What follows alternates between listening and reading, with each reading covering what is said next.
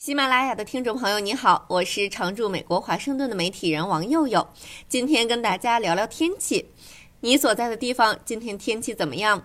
立秋之后有凉快点儿吗？今年感觉全球很多地方都经历了一个格外炎热的夏天。华盛顿这边上周还有好几天都是三十四五六度，上班的时候一开车门那股热气，哎妈，坐下去的一瞬间，感觉我手上腿上的皮都要被烫掉了。我以为今年就很热了，结果今天看到一项研究，让我对二零五三年的夏天感到恐惧。美国研究气候风险的非营利组织第一阶基金会 First Street Foundation 的最新研究发现。到二零五零年，美国大部分地区将成为极端高温带，也就是说，每年至少有一天体感温度将超过极端危险等级五十二摄氏度。强调一下，这里说的是体感温度，不是实际温度。不知道大家用的手机天气 APP 会不会显示？我知道苹果自带的这个天气 APP 会显示一项指标，叫 Feels Like 体感温度。这个是结合温度和湿度的一个气温指数。据这个研究的数据，目前生活在极端高温带的美国人大概是八百万，预计在未来三十年内将有一点零七亿美国人生活在极端高温带。未来美国的大片地区将处于这个极端高温带，包括。原本就比较热的东南部，还有阿巴拉恰山脉以西的地区。听到这里，是不是有些同学想去复习一下世界地理？从德克萨斯州到路易斯安那州，一直延伸到密苏里州和艾奥瓦州，直到威斯康星州边界。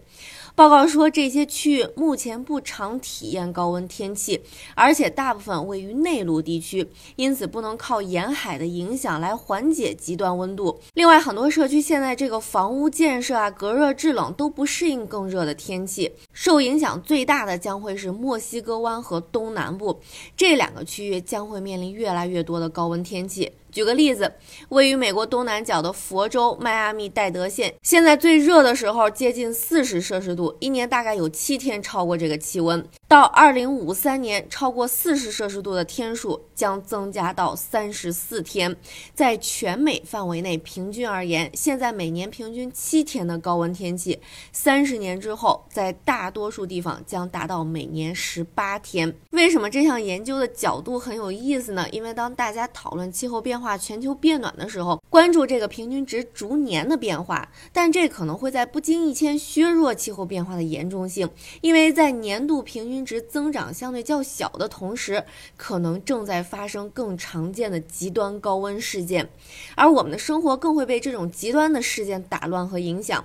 上个月，美国夜间的最低温度是有记录以来最热的，热浪期间异常炎热的热间温度会增加相关疾病对公众健康的。风险，随着气温飙升，人们可能会感到精疲力尽和脱水，并且可能死于中暑。所以，最近太平洋西北部的热浪已经导致美国西海岸沿岸近千人住院。这个第一届基金会在发布这个报告的同时，还上线了一个网站，输入自己的地址，可以看一下三十年之后这个地方会不会面临高温风险，以及一些其他气候变暖的风险，像是洪水、火灾，还有对健康的风险。我试了一下，输了一下我现在住的地方，他告诉我我现在住的这个地方每年有多少天需要制冷设备，平均能耗是多少，制冷的平均成本是多少。用这些信息可以算一下未来住在这里的成本会增加。多少？我会把链接放在这期播客的描述里。住在美国的朋友有兴趣的话可以试试。不过生活经验告诉我们，即使是几天之后的天气都很难预测，更不用说三十年之后了。但是这个报告特别注明了气候学和气象学之间是存在差异的。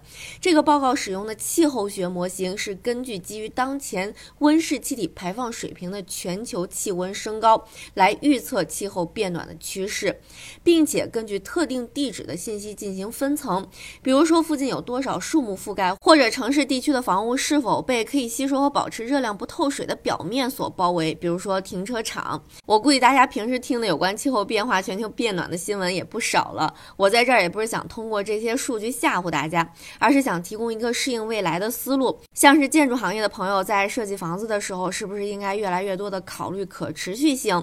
大家觉得在气候变化的大趋势下，未来什么行业会是好的职业和投资赛道呢？欢迎留言分享。今天就聊到这儿了。希望不管今天外面天气如何，你的心情是凉爽的。明天再聊，拜拜。